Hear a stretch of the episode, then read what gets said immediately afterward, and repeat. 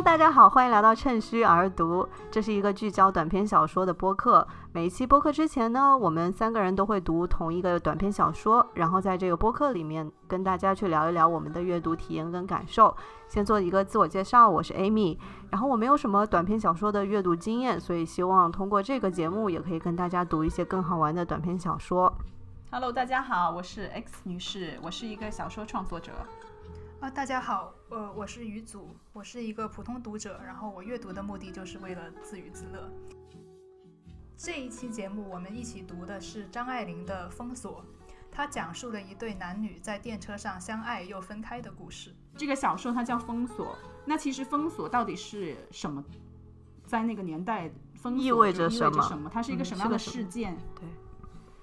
嗯，其实这个我也有一点好奇，呃，就从表面上，就第一次读完这篇文章，我自己的感觉就是，因为他说了，就是说电车叮叮叮叮叮，然后，呃，切断了时间与空间，就等于说这个电车因为某种原因必须，就是说被迫停下来了，大家都困在那个地方，就在那个时间与空间里头发生的一个故事。那我理解说，呃，封锁就是这一个电车里发生的故事。但是我又在想，到底是为什么这个电车突然要停下来？这件事情其实这个文章里头没有交代的很清楚。嗯，对，因为我一开始在说，就是在看这个文章交代它前面的背景的时候，嗯，做一个当代社畜，我第一反应就是这个封锁，其实它停这个电车停下来了嘛，是不是有点像我们平常坐电坐地铁的时候遇到的那种临时停车？然后只是在那个很短的时间内发生的事情，但同时这个小说里面描写了一些就是车外的一些场景，所以的话，可能我预估可能这个封锁的时间还是有一段时间的，就是比我们平常遇到那种临时停车可能一分钟两分钟的可能要长。关于这个封锁是什么意思？我我查了一些资料，然后他要么是日本兵他把路封了，然后去搞一些搜查，要么是去做防空演习。哦，原来是这样。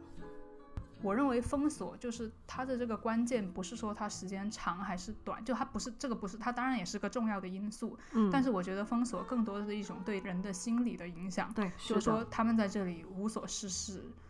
只能等待这个东西过去，然后又不知道有多长。没错。就是在这个不知道有多长的这个封锁的这个过程中，就发生了我们男主角叫吕宗桢，还有这个女主角叫吴翠远之间的故事。嗯，嗯事实上呢，这篇短篇小说在我看来，嗯，它比较重点，也是比较精彩的，就是这个男女主角他们彼此之间的关系和心理这种不断的推移和改变。它是在这样一种很特殊的情况，也就是说在封锁的这种状态下发生的。我们我们可以讲一讲，就是我们在读这个小说，呃，进行到就是开始有剧情，因为它前面。的有一大概有三分之一或者四分之一的部分吧，其实是在进行那个环境和氛围的描写的，呃，没有真正开始人物对话或者是呃人物之间的这种互动。那么我我觉得我们可以先聊一聊这个前面这一部分，因为我呃在读这个小说的前面的时候，我觉得我其实刚开始读的时候我就已经觉得非常 impressive 了。那主要的原因是因为。就是张爱玲在描写这个电车的声音，还有人人的这个声音的时候，她用了非常多，呃，让我觉得非常新的一些描写的词语吧。嗯，比如说，嗯，比如说，她说那个电车就是铃铃铃铃的那个声音啊，像点连成了线。然后这个其实出现过两次，在小说的最开始跟最后面。然后说连成了线，就像这个封锁线一样，就是隔绝了这个时间和空间。对对对，呃，就是说这篇短篇小说对声音的描写比较集中的就是集中在最开头，呃，就是他花了大篇幅的来描写声音，呃，从这个叮铃铃的电车停开始，到马路上的这种慌乱的声音，再到。电车里的人镇静了之后，人生逐渐渺茫了的，就是慢慢安静下来的声音。然后安静下来之后，山东乞丐，呃，乞丐就是在街上，就是说大家求求我呀，就是行行好啊这种声音。然后就慢慢的那个视角就移到了这种，嗯。电车里头的人讲话的声音，就是我我来读起来就感觉就有一种场景感，就好像那个电影的最嗯开头那种，就是你大概你通过声音把整个环境的那种氛围就描写出来了，就是嗯然后读者一读就好像你已经在已经你已经穿越到了那个上海的那个街头，你已经随跟着他在观察这一切，然后你也听到了这些声音了。我觉得这个是非常有意思的。我觉得在读这个小说，就是他描写声音的这一部分，嗯嗯，其实有令我想到，就是人在，嗯，就是我感觉到这个小说家在他的整个的这种对外界的感知力是非常敏锐的。。对对，然后我们平常其实走在路上的时候，嗯、可能你很难就是有这样的聚焦的能力，是说把你周围所有的声音全部都包进你的耳朵里面，你可能会听不到这些声音。我也感觉到了他的这种感官就是完全打开的这样的一种状态，嗯。就不只是声音，就是刚刚两位提到的这样的一种很有场景感的声音的描写，还有就是一些视觉上面的东西，比如他说电车轨道，呃，像两条光莹莹水里钻出来的曲扇，抽长了又缩短了，抽长了又缩短了，就这样往往前移，就这也是非常生动的这样一种视觉形象的描写。这个地方真是嗯绝了这。然是非常后张爱玲的一种，就张爱玲的，嗯我觉得她对世嗯界的观察就是这样的准确有细致。对我比较感兴趣的是，特别是男主角的对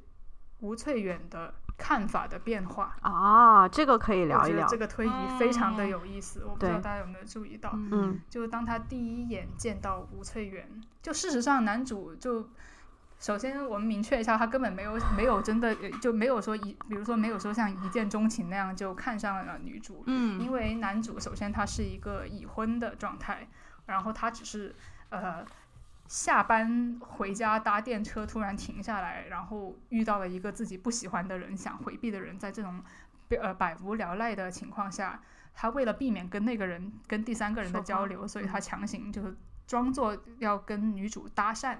嗯这样子，他们以这个为契机，他们中间才开始了这种交往。一开始，男主对女主的那个看法就是不难看，但是模棱两可，就是说既不难看，但是也留不下什么。很深的印象。没错嗯，他说他整个人像挤出来的牙膏，没有款式。，对，第三次的这种评价发生在他们大概进行了一两轮、一两个回合的对话之后，说男主觉得他的那个嗯五官。拆开来一部分一部分的看，未尝没有它的一种风韵。我们再再以男主的视角来评价女主的时候，就到了呃，他们两个突然这个脸靠得很近的时候，嗯突然有一个面庞毅然接近、异常接近的一个情景，这个出现在第一百五十六页。嗯然后这个时候说，在忠贞就在男主的眼中，女主的脸就像一朵淡淡几笔的白描牡丹花，然后就是这个就已经慢慢的就好像已经开始发现它的美了，变成了他们恋爱着了。嗯嗯，就突然就变成这样了，然后嗯再变成断定了翠园是一个可爱的女人，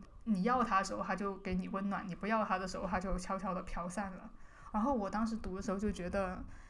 这个改变非常的有意思。整个的这种内心活动都跟女主没有什么关系，就女主还是女主，但是男主的整个心理就发生了这么大的变化。那其实这个我我在看的时候呢，我理解是他怎么样去诠释女主的这些回应，就是她的反应嗯，是令他改变对女主呃嗯想法的一个很主要的原因，因为他是这样说的，就是当他看到女主脸红的时候，也就是他描述她的脸像白描牡丹花的时候，嗯。他的心理活动是说他没有想到他自己能够使一个女人脸红。对所以我觉得他这个非常有意思。对，他是通过自己对对这个女主她的一些反应的诠释，来肯嗯。定自己的一个价值，或者是对。他自己的一个魅力。这篇文章感觉就写了这种，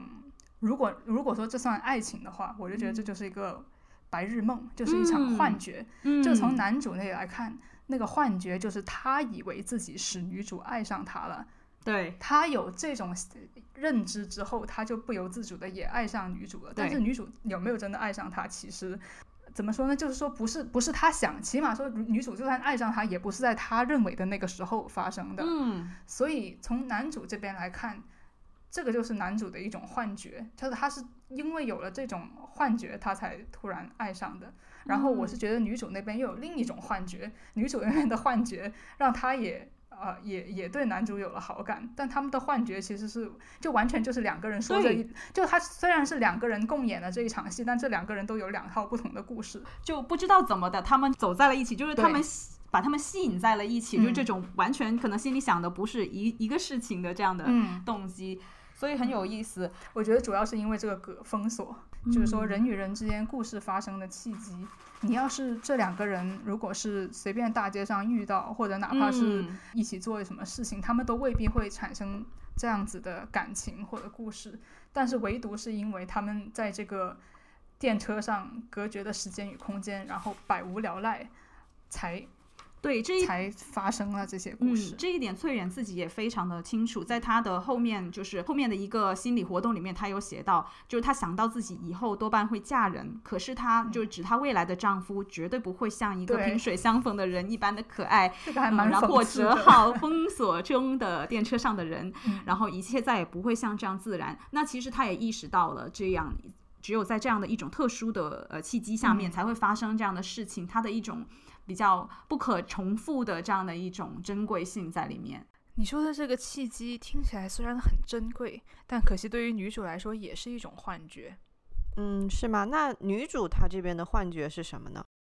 我觉得女主的幻觉其实是本质上是一种对男主的误解。她以为男主是一个真人，而自己只是一个好人，是一个像她如她所说的是一个好女儿、好学生。那她就是被男主这种反差所吸引。他这文章第一次提到这个好人跟真人的概念，其实是发生在女主角自己的那个心理活动里头的。就在呃第一百五十一页的最后一段，呃，他评价他自己的家人是那种欣赏高雅艺术的人，只只听贝多芬、瓦格纳，而不听什么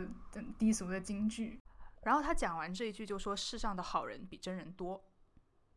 那你觉得这里的好人和真人的区别是什么呢？什么叫好人？什么叫真人？我觉得他的好呢，是这种社会上面认可的这种一种标准，是对符合普世价值观和社会推崇的这种主流的价值观的这种人，就叫好人。所谓的好学生、好女儿，这个对。然后他说的真具体是什么，可能一时一时也说不上来，但是他没有直说他为什么。就是被这个男主吸引，但是我感觉这个男主吸引他，就是因为他没有掩饰自己的这种，就有了老婆还去搭讪别人，就就我自己我个人的感觉，因为我想了很久，因为这个好人真人，因为我第一次读就注意到了，然后我就一直在看这个字眼，女主的意思是忠于内心，就是说忠于自己内心的感觉，嗯，所以为什么女主被男主？打动他，以为男主是一面钟情，然后就就是一见钟情，然后在。我就我我推测哈，在女主的那个，就是在她的那个呃对这件事情的感知以后，她可能觉得那个男主虽然结婚了，但是看到他实在太太喜欢了，就忍不住就是要来跟他搭讪什么什么的，所以她就觉得男主是一个真人，然后她就觉得说是特别珍惜这种感觉，然后又不由自主的爱上他，但是其实男主根本没有啊，男主只是想。根本没有看中他，这可能是一个原因。但是因为我我自己理解，就听你说之前呢，我的理解呢，是因为他看到了这个男主身上的很多缺点，就是包括他花言巧语，然后他有点不聪明，就是的不，就是有点不聪明的这个部分。嗯，因为他有评价说，嗯，不很诚实，也不很聪明，但是一个真的人。然后，呃，对，然后其他地方他也就是有点出，他看出来他在花言巧语啊，他他就是嗯有了。呃，世上的男人都是这样子的，大概就是这样子，就是他会说，就他会，他会猜到这个男主会说一些，就是可能坏男人会说的这样的一些话，就比如说，嗯嗯，他会他会再提到就是自己忙忙之余，然后太太一点都不同情他这种话。我感觉就是这些缺点让翠远就吸引，深深的吸引了翠远，因为可能翠远一直都在扮演一个就是没有缺点的这样的一个好人的这种形象。我想回应一下，就是你讲的这个点啊，女主其实在跟男主对话的时候，她有一直把这个男主就是放在自己的那个坐标里面去定位他。对，所以我觉得他有。评价他，对，就是他有把男主是一个什么样子的人，跟他自己的生活做比照，或者是说跟他就是认识的所谓的好人真人去做比照。嗯所以我觉得在女主的这个坐标里面，男主跟他是有区别的。然后我觉得他是被这种反差吸引了。嗯，他就是觉得他身边全都是好人嘛，然后见到了一个男主是真人，就从女主的感觉来说，呃，我我脑补的女主可能就是觉得说啊，有这么一个男的，其实他其实也也不怎么样，也不怎么样，但是你看他对我一片真心，一见钟情，跑来跟我就是搭讪，肯定是鼓起了很大的勇气，就是那种感。嗯因为其实呃，刚刚说我们说了很多，就是男主他实际上对女主可能是没有真正的感情，但其实反嗯过来。女主对他有真正的感情吗？我觉得也不是，她有一种对自己的这种怜悯在里面，在她对对男主的感情里面，因为最后她其实还哭了。她她说，嗯，当那个呃宗真男主他要就是呃表示啊，不能我不能呃让呃不不能让我牺牲了你的前程，你是上等人，就是他在他面对就是男主这种选择的时候，他哭了。他其实虽然他这里面描写的是，呃，说他他认为这个男主他白白践踏了他自己的幸福，多么愚蠢的浪费，感觉好像他在为男主而哭，但我感觉他是为自己哭的。我不知道你们有没有这种感觉，就嗯，我觉得他是在哭这种想象中的真人，在他自己面前活生生的幻灭成普通的好人。而且我觉得就是呃，回应语组前面讲的这个部分，嗯呃，因为其实是在封锁的这种环境下，所以人和人之间可能更加想要去有这种就是 heart to heart 的这种交流。心对心的交流。对对对对对，就是让人感觉这样更亲近，能够更好的去缝合和弥补，就是封锁给他们带来的这种时间和空间上的这种空白对感。其实嗯就是打发时间。对对对，我觉得 Amy 你刚刚讲的这个就就它它里面其实有提到，就是说他们不得不填满这个可怕的空虚，不然他们的嗯脑子也许会活动起来，思想是痛苦的一件事。我想插播一下，你们不觉得这句话非常的有点像我们这个趁虚而读栏目的一个 一个不恰当的解释吗？因为他说了呀，就是说，是因为他们是趁着空虚而读嘛，但是张爱玲对他的哎对这个的诠释是他们呃。因他们读是为了让脑子不要再想其他的东西，当然这跟我们的 初衷可能有点相反，但是我是觉得他这里就可以总结为趁虚而读，对，欢迎关注我们的播客节目。强行宣传。再重复一次，我们是趁虚而读。好，呃，对，所以我我当时读的时候，我看到呃，我读到这篇呃文章对男主跟女主的这种心理，他们都经历了同一件事情，但他们对这件事情认识有这么大的错位嗯，啊，我就觉得，嗯。男人和女啊人，我觉得不仅是男人女人，我就觉得啊，爱情爱情就是一场幻觉啊，我就是这种感觉我会觉觉。得人与人之间其实那隔阂还挺深的，对就是看了这个之后，我觉得也是，嗯就是其实有点像罗生门的那种你并不能真的理解对方，对方也不并不能真的理解你，但却产生了爱情。但却有产生的对一见如故的那种。对啊，所以我产生一种 dynamic 在他们之间，就怎么嗯说？你觉得他俩之间有 chemistry 吗？就是从那个文本本身，呃，嗯我就是觉得说，如果他们不是刚好被被封锁了。封锁了，他们就嗯根本不会发生任何的故事，因为显然男的男方觉得女方就是完全就是留不下印象的那种形象，然后女方觉得男方。可能完全就是完全都不会进入他的视野里头的那对，种，有可能跟他完全不是一类人。对，可能就、嗯对没有交集的的生活那种那种冲动，我觉得会是这样。是，嗯，就是它有一点偶然性。对，其实我觉得男主其实他从始到到终都没有被女主真正吸引。就首先他男主他自己就就有个太太，本来他就不太适合道德上，对道德上嗯他就已经有一些顾虑。然后那个电车，嗯，叮铃铃的声音就好像把男主从他的幻觉，就从那种爱情的幻觉里面惊醒了。嗯然后他一下子想起来自己要干什么？对他其实电车对他其实拿着这个电电车，是他拿着他的包子要要回去给他老婆吃的那个，他可能一下子就想起了自己的社会地位，呃，自己不仅仅是一个男人，而是很多很多其他的身份，所以他就对他还是华贸银行的会计师。没错没错，有正经职业。对对 Amy，你觉得他为什么？他为什么什么？就是就是说这为什么个最后他消失会当了是吗？做就是对啊，好像没有发生一样，就并没有，因为他们呃，我补充一下，因为他们在电车解解除封锁前一刻，可能都已经谈到说要留手机号码了，然后呢，之留电在在手机号码之前都谈到了要要结婚，是不是要离婚结婚的这个，呃，就讲了一些，而且他一讲到这个现实问题，嗯，男主就突然开始跟他扯这些啊，我不能让你做这样的牺牲。其实那一个瞬间，女主突然就不爱他了，因为女主突然就觉得他其实是个好人，世上的好人又多了一个，就不稀罕了。你都没有办法为我不顾一切的去做一些牺牲，你就扯这些有的没的，然后女主就好像有一点就已经不想理他了。对他又谈到了钱的 问题啊，对这对对些前程啊，嗯，嗯，其实我觉得就是这个小说还最后还蛮顺理成章的，让这一段呃非常偶然的爱情就是消失在了空气当中。嗯然后我我其实在想，就是张爱玲对于这种嗯爱情能不能够有一个嗯就是结局，对，有一个发展的这嗯样的一种描写吧。其实。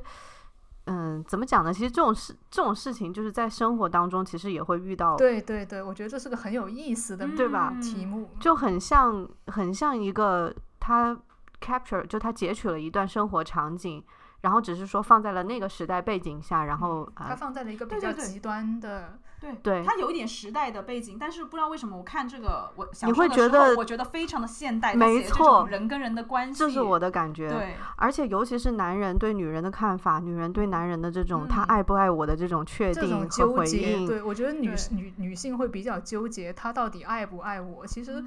可能别人根本就没有想这么多，比如别算了，就这个就我们就不深入了。然后 对，就是就我觉得爱不爱这个问题，确实对很多女性来说是，嗯她们很想去确认这件事情。然后我觉得非常神奇的一点是，其实我在阅读，从一个读者的体验来讲，我在阅读过程当中，我反而不会去想说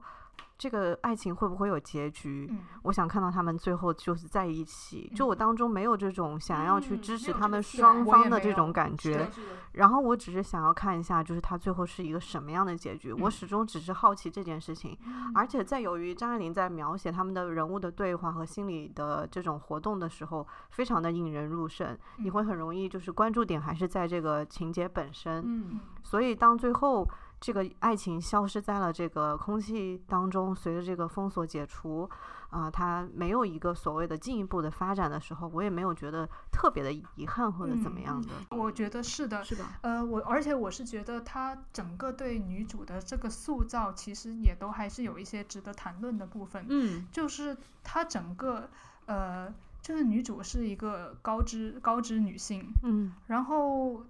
她有很多知识，她读书也读得很好，但是她就跟我们今天很多女性面对的困境一样，就是社会要想想要她赶紧嫁出去，但是她还没有遇到她想嫁的人，呃，然后她明显又是一个很。很保守的人，把那个眼镜摘下来，他提到的时候觉得就好像有点猥亵的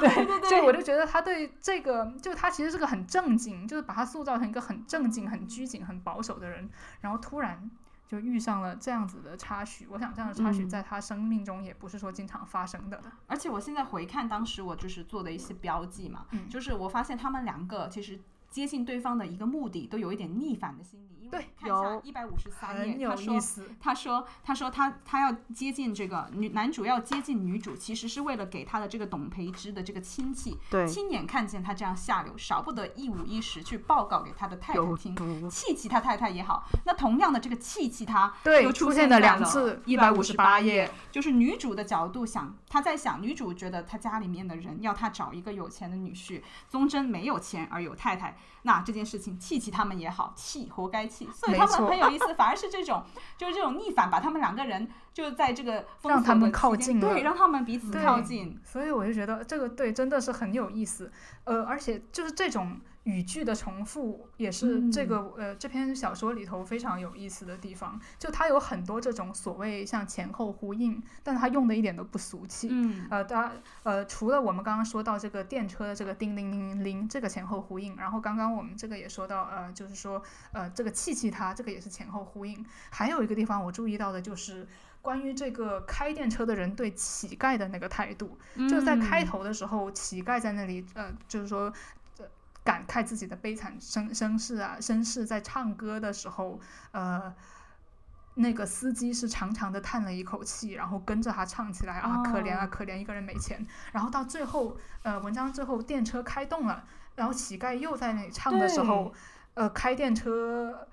的人。呃，一边唱的这个可怜啊可怜，然后然后这个时候有一个很穷的人，就说经过他的车嗯头，他就大他他就向他大喝道：“侏罗！”然后这样子，我们的哦文章就结束了。这个是很有意思的对比，这非常有意思。就我觉得他跟封锁这个时时期就带给人的这种主观的发生了一些什么样的影响，好像在这个封锁期间人比较有共情的能力，然后好像在那之后就人跟人就好像很冷漠，就他我觉得就像是一个白日梦突然回到现实一样，就他在那个时候，所以我就觉得很有意思。嗯。包括我们现在呃，在这种全世界普遍的这种隔离，到底他对人们的那种影响是怎么样的，我都觉得是很有意思。他跟我们现嗯。实还是有很很大的连接，嗯嗯，对对很难 relate 到里面的这种环境。对，而且就是刚刚我们一开始不是提到，就是说他整个小说对这种场景的描写很细致嘛，就是当然除了声音之外，它包括大家在就是吃，就是拿着熏鱼啊，然后还有包子啊这些东西，它都描写的非常具体。但是呢，在提到这个翠远的时候，你们现在闭上眼睛还能想，就是你想象得出来他是个什么样的人吗？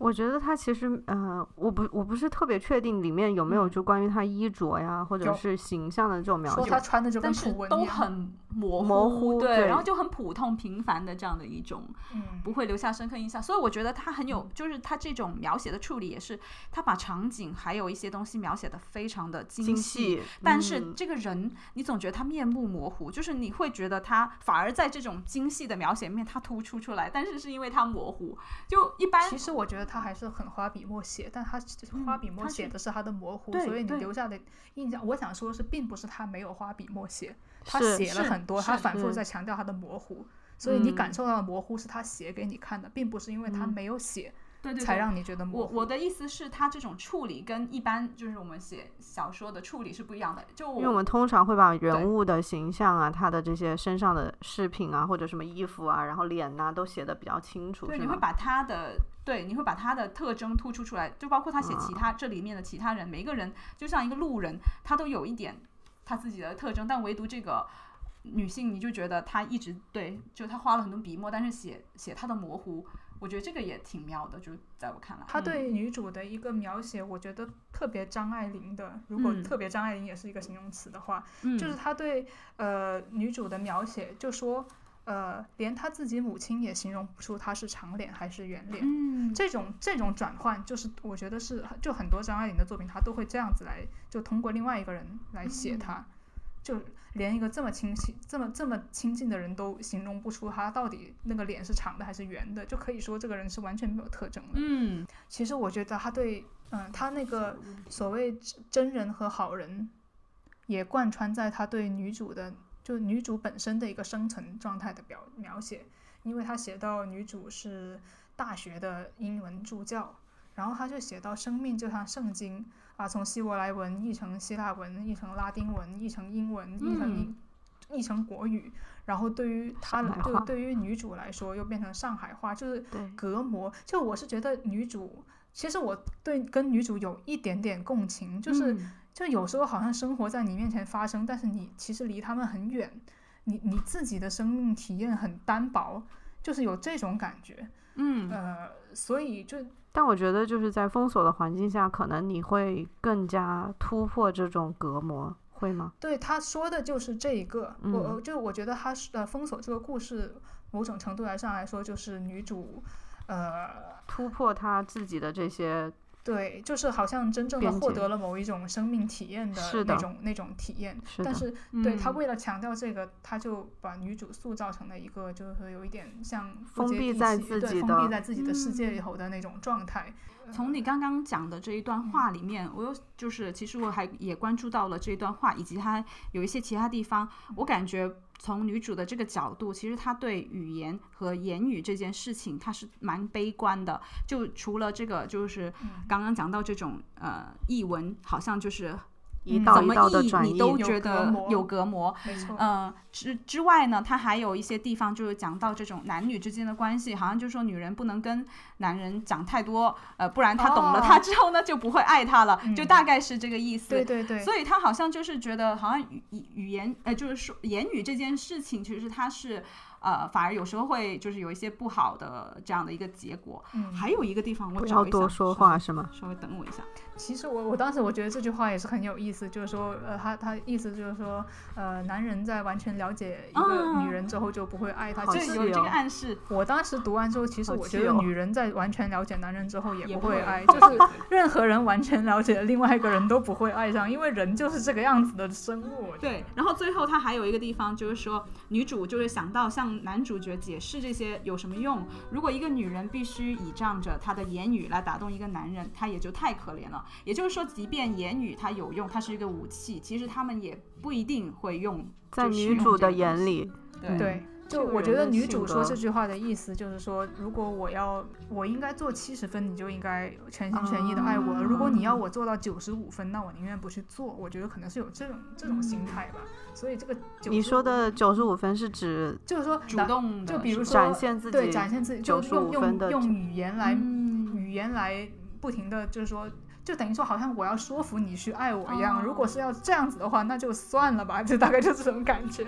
女主其实有点追求这种吧，就是她挺高傲的，对对对，嗯我觉得她是有这种但这很符合她的这种、呃、人设设对，就她的也不能叫人设，就是符合她的整个背景吧。